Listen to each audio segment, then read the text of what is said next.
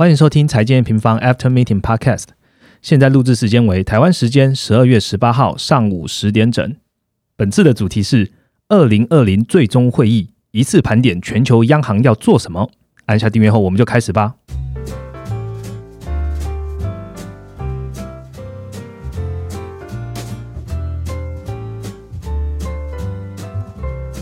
Hello，大家好，我是财经平方的 Roger。嗯，一转眼哦，一年就要过去了。其实我们 Podcast 刚开始录的时候是在夏天呢，想不到现在录的时候已经进入了 北部的比较寒冷的一个冬天的状态。那今年最大的事情基本上就还是疫情啊，它对二零二零来讲其实是一个不算好的事情，但 Luckily 我们现在开始有疫苗的出现。那我们来想一下，这两周有最大的事情啊，其实就是各大央行。各大央行呢，在二零二零的最后一次的会议呢，都在这两周展开。吼，从十二月十号的欧央，呃，十七号是呃十八号，就是台湾、美国、英国到日本央行。那这些会议呢，其实都透露出一些央行对于他们今年的一些想法，跟他们一些明年的预测，然后接下来他们要做什么事情。所以，我们究竟要如何透过央行的这些呃 meeting minutes，或者他们提供出来的这些纪要呢？我们来掌握二零二一该怎么看全球到底他们想要怎么做，所以我们来邀请好久不见的研究员 B B N 拿喽。嗨，大家好。Hello B B N 拿，上一次来录的时候，其实录完之后很多听众都敲完了，就是甚至还有用户在说哇，好多干货，我想要下一次再听 B N 拿，所以我们再邀请你来再跟我们讲一次。我们我们发现有一件很有趣的事情，因为我们现在在做分享会嘛，然后刚好在台中分享会的时候，有用户在提问题的时候，他就直接说，嗯，我上一次在。听 i a n a 讲什么什么的时候，所以我想多问一下什么什么什么。对，所以大家如果有在分享会遇到 i a n a 也可以跟他打声招呼，好吗？好，那我们今天录的时间刚好就是我们高雄场的分享会的时间，大家听到的时间刚好是高雄场分享会的时间。所以呢，如果你们在分享会的前面或是分享结束有马上听到的话，诶，也可以来跟我们打声招呼哦。那我们来讲一下好了。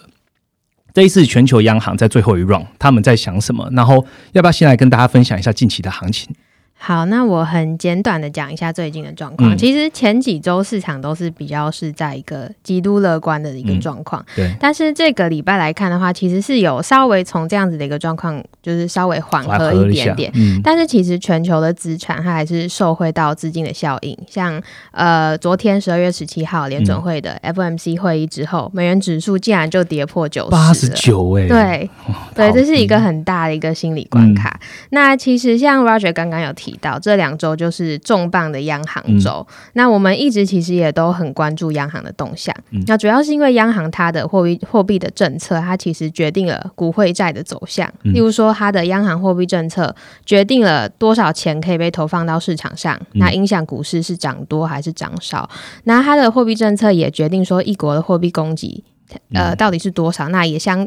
呃，间接的会影响它的货币的价值，就是汇市。那另外的话，就是近几年央行都是走向 QE 购债来对市场投放资金。那这样子购债的一个手段，也间接的去影响他们债市的状况。那所以十二月其实就是各大央行今年最后一次的会议。那其实，在接近年底的时候，这些央行都会开始公布明年的货币政策的框架。那我们今天就会一次来解析各大央行对于明年的政策框架。以及如何影响行情？好，那我希望各位听众朋友透过 Vienna 的解析之后呢，大家如果对于呃就是央行动向还有什么问题，就一样给我们五颗星在下面评论，让我们知道哦。那今天其实不只是针对全球各大央行了，我们也会来说一下新兴市场的股汇市的行情哦，因为最近也很热嘛。那新兴市场的央行其实比较少人在关注，我们这一次也会把它做一个 recap，让我们的听众朋友一起来了解哦。那我们就马上开始吧。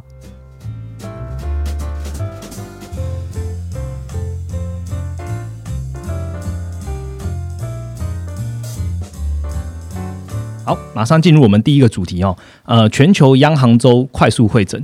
呃，刚刚有提到嘛，这是今年最后一次的会议了。那理论上呢，每一个央行都会整理一下，说，哎，我们今年呢，呃，一些货币货币政策的工具的盘点啊，哪一些有用，哪一些其实还好这样子。那对于明年的展望，那呃，不只是这几个大央行，甚至新兴市场其实都有一些讯息出来。那我们可以很快的先来问一下，就是最大的央行，就是联准会。联准会这一次呢，在利率会议看起来就是。嗯，没什么变，但是呢，他推出了新的经济条件式的前瞻指引，并且呢，他也宣布了融通措施的期限，还有公布一个最新的 SEP。等一下，比比来跟可以跟大家解释一下。那比比来跟我们讲一下吧，从联总会开始吧。好，那联准会它这次其实我很快的帮大家整理两个重点。嗯，那第一个重点就是它公布了明年的购债框架，那它就是延长原本呃每个月一千两百亿的投放，那它这样子的一个购债的规模会一直持续到它就是提到说它的双重使命，也就是它的就业跟通膨目标都达成的时候，嗯，它就会。其实去更改他的购债的，这是不是就他讲的经济条件式的前瞻之一？OK，那其实呃，他延长这样子一千两百亿的一个每月购债规模，跟我们之前设定的情境是一样，它就是延长，但是不去缩减，也不去扩大，是这样子。那第二个重点的话，就是这一次的联准会会议，它其实意外的延长了海外央行的流动性互换 （FIMA） 以及临时海外央行回购工具 （Liquidity Swap）。到二零二一年的九月，那这是比较出乎市场意料之外的。嗯那刚刚提到的这两个工具的话，也就是说，海外的央行可以拿。呃，该国的货币或者是美债来去跟美国换取美元。嗯，那刚刚提到的这两个重点，其实都会增加市场上的美元。那其实也都是比较是偏向鸽派的表态。那也解释了为什么就是在会后美元指数就是直接出现破底的一个现象。嗯，那另外刚刚 Roger 有提到 SEP 的呃的一个就是新推出的指标。那联准会这次的话就是新增了委员对于像是 GDP。失业率、PCE 等等的预测，它的一个不确定性的风险的权重预估的指标，也就是 SEP。那它的计算方式是，统计委员认为对于未来不确定性上升的人数，减掉下降的人数，去除以总参与的人数，就比较像是一个类似 PMI 的指标。那它是以零轴为界，那越高就是代表说委员会认为不确定性的风险是上升的状况，那越低的话就是相反。那他这次推出的这个 SEP，就是他希望可以借由这样子的一个指标去。加强日后联准会跟市场的沟通，嗯，对。那不过我想这次我们先重点不放在这边，嗯，对，因为它才刚推出嘛。是，大家可以来关注一下 SEP 啦，就是它其实不会立马的决定联准会一定会偏鸽，或是说会转向。紧缩，对对，它就是一个沟通的对，它就是一个投票的一个方式，然后让各个委员知道每一个委员大家投出来的结果一样，所以大家可以想象它就是一种的 PMI 的投票的方式这样子。那呃，联总会听大概这样听比比娜讲完，我们我还是会知道说，哎，呃，联总会透过本次的声明，基本上短期还是。宽松啦，偏鸽的方向不会有改变。然后同步呢，因为它做了一些刚刚讲的 FIMA 跟呃 Swap 这两个机制继续延长，所以我想同步美元它应该还是会继续被压低的。但还是很多人会有来关注美元的走势啦。之前我们在月报的时候就有提到说，哎，美元其实你不只能美元的指数不能只看美国。嗯，你要看的还要看欧美的经济差，然后因为这次疫情的问题啊，然后大两个央行就在比谁比较宽嘛，谁谁释放比较多，所以购债程度 好像就是各有各有各有消长这样子。那十二月十号，欧央也开了会议了，应该很多人也好奇说，哎，疫苗已经开始啊，为什么市场对于经济复苏都很都很乐观啊？欧央还是要继续扩大他们所谓的 PEPP 呢？那比你认为欧央他们在想什么？嗯。那其实欧央行它为什么要继续扩债？其实跟它的疫情也有就是一定程度的影响。那再加上说它的通膨其实还是在一个很低的状况，所以它这次还是要就是在年底的时候还是要去扩大它的一个购债动作。那我们就来谈谈说欧央行跟刚刚提到联准会这样子对于明年货币政策的框架对全球流动性的影响。嗯，那我们一直在强调说。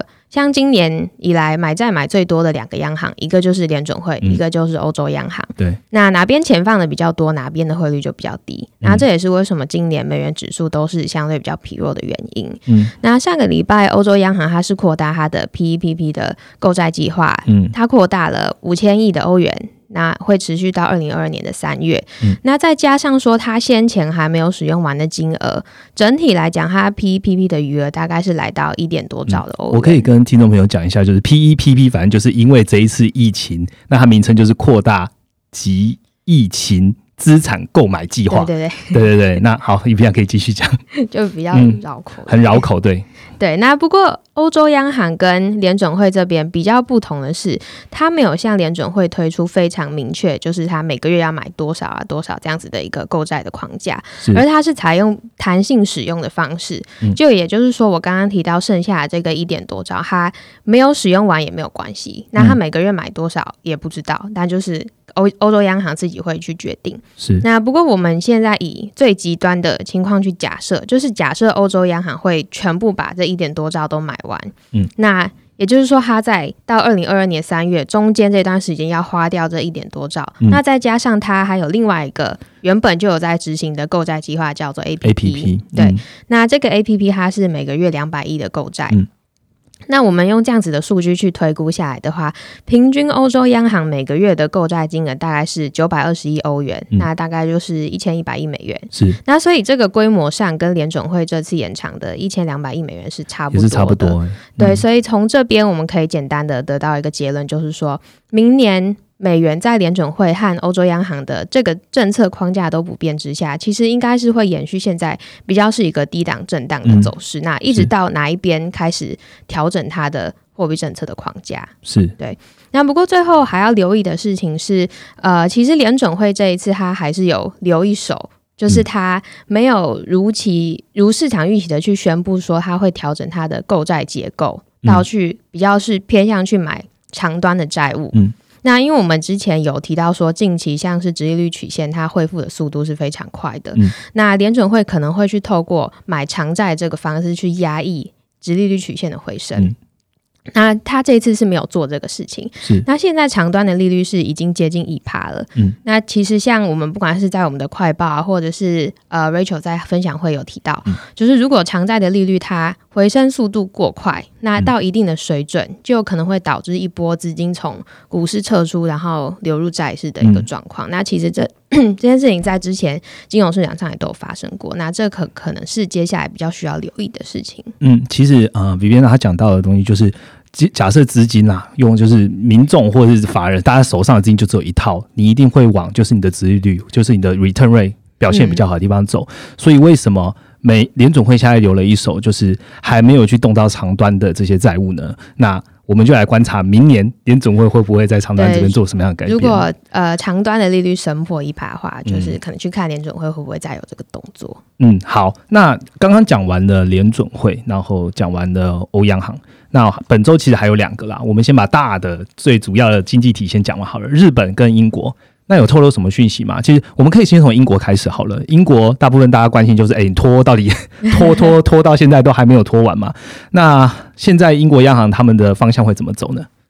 好，那呃，英国跟日本央行其实在昨天十七号，十二月嗯十七号的时候都有开会。那这两个央行都是按兵不动，就没有做什么太大的政策的改变。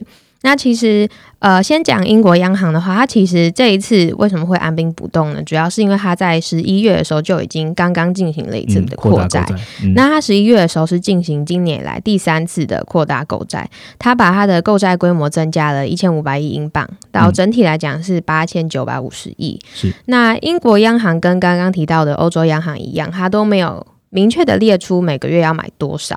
嗯。那不过昨天十七号开会的时候，嗯。英国央行就是它除了延长它的融通措施之外，它也有提到说，这一次呃在十一月扩大的这一千五百亿，大概会在二零二一年底附近买完。那我们用这样子的一个呃时间轴去推估的话，它其实每个月大概也就是买接近呃一百五十亿、一百二十二十五125亿英镑，那大概是一百七十亿美元。嗯。那跟大家记得刚刚前面提到，联准会是一千两百亿，欧洲央行是一千一百亿，嗯那这边一百七十亿，对，是嗯差差就是它的差是蛮蛮大的。嗯所以英国央行这边其实不太会去影响到说流动性的问题、嗯美元怎么走的问题。那它主要的购债还是比较是在影响自己国内经济比较大。嗯，那它自己国内经济最大的问题就是刚刚 Roger 提到脱欧的问题。嗯那脱欧的话，其实距离它的过渡期结束，现在已经不到两周的时间了。对，那好消息是，他之前拖的这个一个呃谈判最最主要的三大分歧，就是有关于渔业，然后公平竞争跟呃边境监管的部分。嗯那好消息是最后一项，就是边境监管的部分，现在已经看似是有解了。嗯因为先前他英国有表示说，他会删除之前推出的内地市场法案中违反脱协议的部分。是但是渔有关于渔业跟公平竞争这两个还是有点就是在僵局的一个状况。那其实现在市场也有点像是在静待结果。嗯那其实英国央行这一次的会议也是，就是大家都在看说，呃。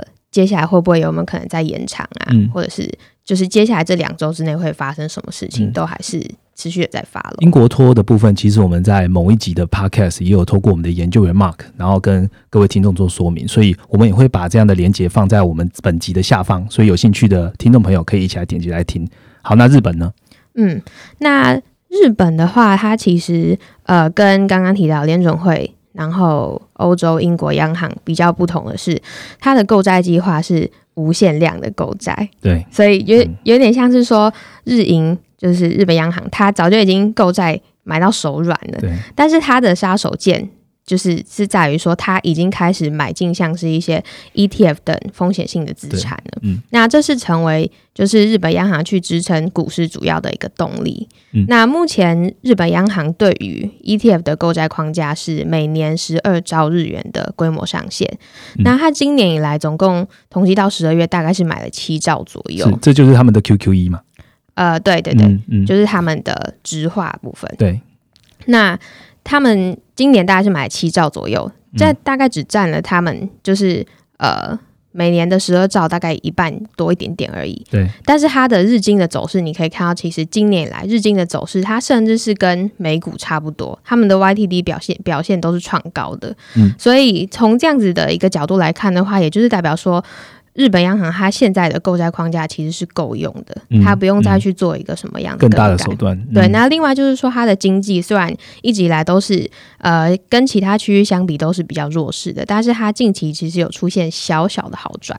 那像是它十一月的出出口是回升到两年以来的新高，但虽然还是在负的嗯零点二嗯，不过这这还是以就是走向一个复苏的方向，这个大方向是不会改变的。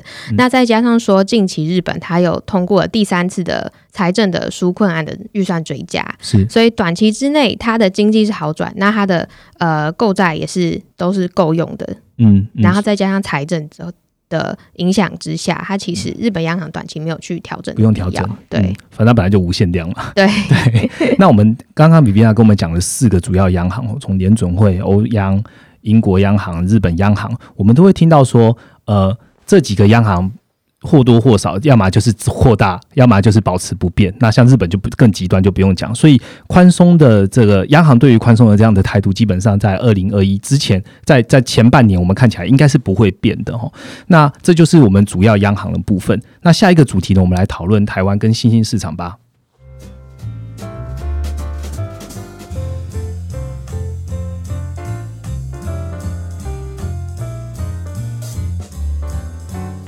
OK，那我们进入第二个主题吧。刚刚讲到了各大经济体的央行之外呢，那我们先来讨论一下台湾央行在前几天哈也召开了会议。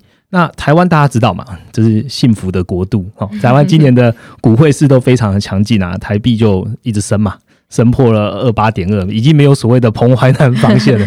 然后万事其实现在目前站的看起来是又高又稳了哦。那当然这两个一定有基本面支撑。所以我们可以从台湾央行这一次会议里面来听到说，诶，基本面到底状况怎么样啊？央行总来怎么看，或者是台币现在到底贵不贵？那 B B，我们可以从这边看到什么？好，那呃，首先先讲一下新兴市场的货币政策好了。嗯那其实新兴市场它货币政策的操作的方式，跟刚刚提到像是欧、欧美日这些嗯成熟市场的操作其实不太一样。嗯那主要可以把这些国家分成体制比较好跟体制比较差的国家来看。嗯那体制比较好的国家，它在央行在货币政策上面的操作是比较偏向逆周期，嗯也就是说，它在景气衰退的时候降息，景气过热的时候升息。嗯那像台湾就是比较是属于这一类国家的。是那体质比较差的国家，它通常的利率也都比较高，因为它需要透过利差的优势来吸引资金。嗯但是这样的一个状况，就会导致说这些国家在碰到危机的时候，嗯央行会因为担心大幅的资本外逃，然后造造成债务飙升的问题，货币大幅贬值，引发恶性通膨等等。嗯所以呢，这些国家的央行会比较偏向顺周期的市场操作，也就是衰退时候升息，过热时候降息的一个状况。OK。那台湾就属于逆周期嘛？那我们就从台湾的利率决策开始吧。好，那台湾的利率决策其实相对于今年以来，相对于其他国家，台湾的疫情控制也很好，然后还有受惠，我们有社会产业的趋势、转单的效应等等，所以台湾整体的经济状况是非常的好的。所以台湾央行今年以来只降息了一码，所以导致说台币今年意外的变成了一个高息的货币，这很难得哎。对对，二十八这是几年前的事情啊。对，那呃，去比较一下。台湾的实质利率跟其他国家相比，那我们我们考虑就是数据公布的时间，所以先参考十月的数据来在同一个基准点去比较。台湾那时候实质利率大概是在零点五左右的水平，那这个数字是高于南韩、日本、美国以及英国的，嗯，所以会导致说资金这样子流入台湾的一个状况。嗯，其实我们呃研究员就。呃，也在十二月十七号晚上的时候，我们也写好了快报，然后我们在十月十八号的时候也把快报发给了呃 M N 的用户。所以，如果是 M N 用户的话，你也可以到我们的快报这边来看一下，说我们对于台湾央行这些利率决策跟他们的一些接下来会做的事情，然后跟关键的杨总裁被记者问的三个问题会在里面回答。那我们就先在 Pockets 里面来问一下 Viviana 好了。杨总裁问了三个问题，其中一个外汇我们已经回答了。嗯，那我想问你两个问题，第一个，房地产。好，到底打不打？那现在打的状况怎么样？第二个是，哎，台湾竟然也被列为美国的汇率操纵国了，那该怎么办？对，那这两个，请你回答吧。好，那我我们先从汇率操纵国讲起好了。那汇率操纵国的美国对于这样的一个定义，就是有三个条件嘛。第一个是对美的贸易顺差达到两百亿以上，然后第二个是呃该国的经常账余额 GDP 占比是超过两趴。嗯，那以及。第三个条件是，它在至少有六个月进行单边的呃干预汇率，那净买汇的金额是占 GDP 超过两个 percent。嗯，那不过这一次其实美国公布这样子的一个汇率操纵国，蛮特别的是，以往都是因为美元太强，它才会去推这个东西，所以其实大家都很疑惑，为什么台币升值成这样子，还会被说是汇率操纵国？那其实呃有一个原因是因为，其实这篇报告它其实是今年四月的时候就应该要递交。就是，所以其实四月之前台币其实还没有到这么强。那可是四月本来要递交这个报告，受到疫情的影响，一直一直是拖到现在，嗯，才去呃递交到国会的一个状况。那台湾就是很很不幸的符合这三个条件。其实这是一个 happy problem 呢，就是因为我们对美的顺差很好啊，经常账余额也很高。所以才会被列进来。对，那其实这也反映了刚刚前面提到资金流入台湾，除了因为台湾是相对的高息的一个状况。对，那其实这样子资金流入是也是有基基本面来支撑的。那台湾的 GDP 它里面有七成是出口组成，是那出口里面。电子零组件跟资通讯又占了大概五成左右。嗯，那从出口地来看的话，中美两地合计大概是在六成左右。嗯，所以使得台湾今年的贸易的状况是受除了受惠到产业趋势。以及转单效应等等，那都是出口表现是非常的好的。嗯，那所以这些数字是高于像是日韩这些主要的竞争对手。嗯，像前面刚刚提到，日本的出口现在是负零点二，那韩南韩是大概四 percent，但是台湾是十二 percent，是非常强劲的受惠于电子电子零组件出口了。对，嗯。那其实因为有基本面在支撑，所以台币升值是非常合理的事情。那央行其实也有一直在表态说，台币升值到这个水位其实并没有太强。那一直到现在也都没有看到央行去出手压低汇市的一个政策。是。那昨天呃十七号的时候开会的时候，杨总裁也表表示说，台湾被列入汇率操纵国，其实很大一部分是受到美国政策的影响，包括说美国的宽松货币政策。造成资金外溢的效果，中美贸易战的转单效应导致台美贸易顺差扩大等等的。嗯，那其实短期上来说，被列在汇率操纵国的观察名单，其实美国那边也不是说马上就会有动作。嗯，那昨天央行也，台湾央行也说他们会持续的跟美国财政部去沟通。嗯，所以短期来看的话，其实。我觉我觉得被列入到观察名单这件事情，短期来看影响不是很大。我可以跟听众朋友讲一下啦，其实美国财政部也把中国、日本、南韩、德国、意大利、西我大部分都是汇率操纵国。嗯，对，所以其实台湾就是刚刚比原来讲，因为时间差的关系，在四月的时候就应该要递交了。那当时台湾的汇率是这样的状态，所以对，就是我们杨总裁说的，接下来持续跟美国财政部沟通，对，应该不会有太大的影响才对。那接下来就房市的部分呢。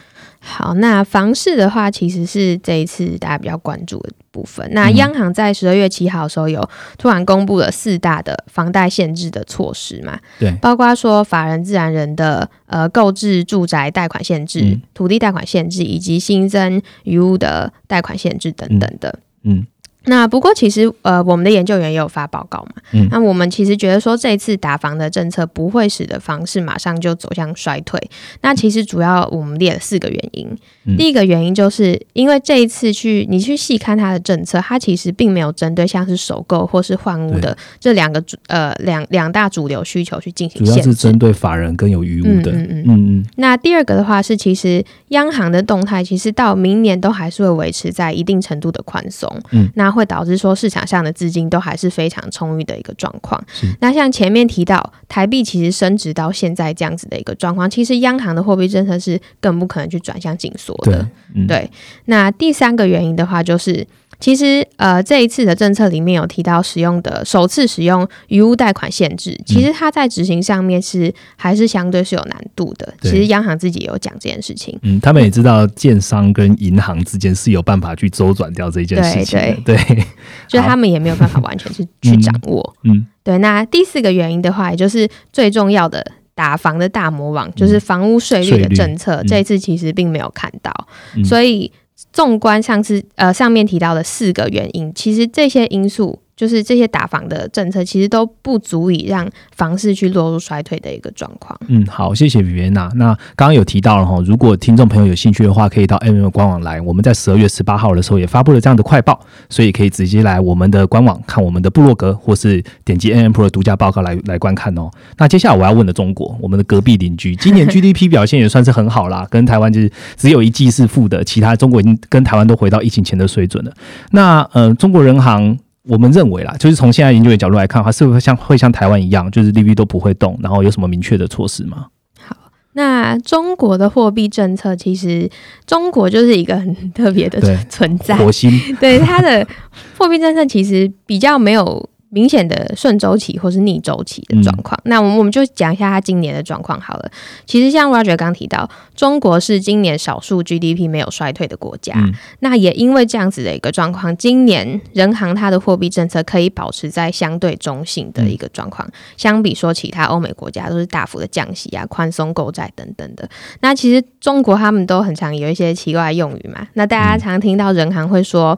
把好货币供应总闸门，嗯，但是坚决不搞大水漫灌，对 对对。但是其实这两句话的意思就是，货币政策他们会维持中性，不不紧缩也不宽松的一个状况。那其实也因为这样子，今年中国的实质利率也是相对。比较高的，嗯，那记得刚刚前面提到说，台湾的实质利率大概是零点五 percent 左右，已经是相对高息了。对，但是中国呢，中国是二点七 percent，所以今年以来人民币大涨了将近七 percent，是今年表现最好的货币政策货币之一，就是其实也跟它的政策是有关系的。嗯，了解。那讲完台湾跟中国了。那基本上台湾跟中国，我就很快 recap 一下，他们的经济的状况是差不多的，所以央行的货币政策基本上也不会有太宽松的一些措施出现。这样，好，那我还是要来继续问，我们刚刚在第一个主题有提到美元指数破底了，那又发现说，哎，最近新兴市场的反应非常强劲呢。那最近其他新兴市场的央行，他们有开始什么动作吗？嗯。其他新兴市场央行啊，像是俄罗斯、巴西，都是比较是属于前面提到货币政策是顺周期的国家。但是这些国家，你去看它的最近的股汇状况，都是呈现股汇双涨，对，就是涨幅甚至是超过欧美。俄罗斯、巴西非常强。对，那呃，首先呃，这样子的一个状况的话，有第一个影影响的因素是，其实我们家在前几期的 podcast 跟我们的快报部落格都有提到，嗯，制造业现在是。循环已经进入到一个上升周期，那它带起的就是一波原物料的行情嘛？嗯，好，那其实我刚刚 B B 就讲到，我们就来提一下，就是我们这我们在之前的快报里面就有提到，哎，现在其实是进入一个补库存的循环啦。那我们其实也列出了三大面向来带你观察。那我们。来跟听众朋友讲一下这三大面向好了。嗯，其实要观察，呃，刚刚提到制造业循环，从三大面向库存水位、终端的消费动能以及企业的订单结构，就可以去观察。那从这三个面向来看的话，最近的状况就是库存。是还是在低档的一个状况。那消费的话，是它的绝对金额再度再度创高。你可以去看美国的零售销售。那呃，订单结构的话，去看耐久材，它的新订单跟未完成订单是出现黄金交叉的一个状况。所以整体来看，制造业的一个循环是毫无疑问的进入一个回补库存。的正向循环。那带动近期原物料的回升，像是最近原物料市场也很热啊，WTI 原油首度站上四十七，对，布兰特甚至破五十，对，像是那其他像是一些工业类的金属，它的涨势更是凶猛。像是铜价啊、铁矿砂价格都是在七年的新高。嗯，那其实这些原物料价格的回升跟新兴市场有什么关系呢？其实它就是会有利于像是俄罗斯、巴西这些原物料出口国基本面的好转。嗯，我们听到了制造业进入上升循环、补库存的循环，然后我们也知道，哎，铜价上升其实相对带动了铜金比，那铜金比也上升，所以就是有一波原物料的行情。那我们比比娜其实最近也写好了一个新兴市场的一个。纵观新兴市场的一个判读啦，那我们还没发布哦，我们应该会在呃下周一，也就是十二月二十一号的时候，呃，有兴趣的听众朋友就可以在我们的网页上看到了。那可以先透露一下给我们 Park 的听众朋友吗？嗯，那最近新兴市场这样子的一个涨幅的支撑，除了刚刚提到是受惠于原物料的回升，嗯，另外还有就是其实跟它的货币政策是有蛮大蛮大的关系。嗯，那刚刚提到这些顺周期的货币政策国家是透过比较高的利率来吸引资金嘛？嗯，不过你其实去观察这一次的新冠疫情中，这些央行其实几乎都全数的降息。嗯，不同于以往它顺周期的一个手法，就是在衰退时候降息。嗯，那。在叠加说，今年上半年原物料的表现是非常低迷的，然后又没有利差优势之下，使得今年上半年新兴市场是成为资金外逃，对资金流出最惨烈的区块。那它的单月累积甚至有高达一千亿美元的资金流出。嗯，那其实最近呢？造成资金开始回流新兴市场，很重要的一个因素就是这些国家的降息循环已经来到尾声了。嗯，那主要是因为上半年因为这些国家的货币超贬的状况，那近期就已经有开始看到一些输入性的通膨。对，也就是输入性的通膨意思，也就是说贬值造成进口物价大幅上升带来的国内的物价上涨。是。那例如说，呃，刚刚提到的巴西、俄罗斯，它十一月的 CPI 分别是来到三点九跟四 percent。都已经是在央行的通膨目标区间了。那这边补充一下，新兴市场的通膨目标大概是设在四 percent，跟成熟市场的两个 percent 是不不一样。那甚至说像是印度，它的通膨是大幅的超标到七点六个 percent。对。那所以这样子通膨的一个压力，会导致说新兴市场国家它其实没有办法再进行继续降息了，它反而是要开始紧缩它的对紧缩它的货币政策。那像是上个礼拜。巴西央行就是在连续三次维持基准利率不变之后，它上个礼拜首度是暗示降息循环会来到尾声，那也就是在为它接下来的升息去做一个铺路。是，所以上个礼拜巴西的利率决策结结束之后，也是有看到巴西里尔的飙涨。嗯，那所以。同整上面刚刚提到两块，就是原物料制造业循环带起原物料的支撑，跟降息循环到尾声，那重新它会开始有它的一个利差优势，吸引资金回流，是。也都是在暗示说近期新兴市场的行情其实是有基本面在支撑的。对，那不过最后还是要提醒大家去留意一下，说新兴市场它其实还是是属于比较是风险性的资资产，嗯，所以当全球资金又再度紧缩的时候，其实资金也会先从。最高风险地方撤出，对，所以这边提醒大家，投资新兴市场的两个重点，就是要投资在股汇双强的时候，不要赚了资本利得，赔了汇差这样子。嗯，对。那另外的话，就是新兴市场其实像我们刚刚提到这么多个国家，每个国家的体质都不一样，有的好，有的不好，所以新兴市场这边的话，就是投资上面还是要避免去重压体质比较脆弱的国家。对，那我们在下个礼拜的快报里面会有更详细的分析。嗯，比边呢，在呃下礼拜快报，因为我们大家都内部的人都已经看完了，我们会告诉你两个重点的因素，然后让用户让让呃 M N Pro 的用户或是想要了解用户来了解新兴市场这一波行情会到什么时候，所以欢迎到我们的官网来看。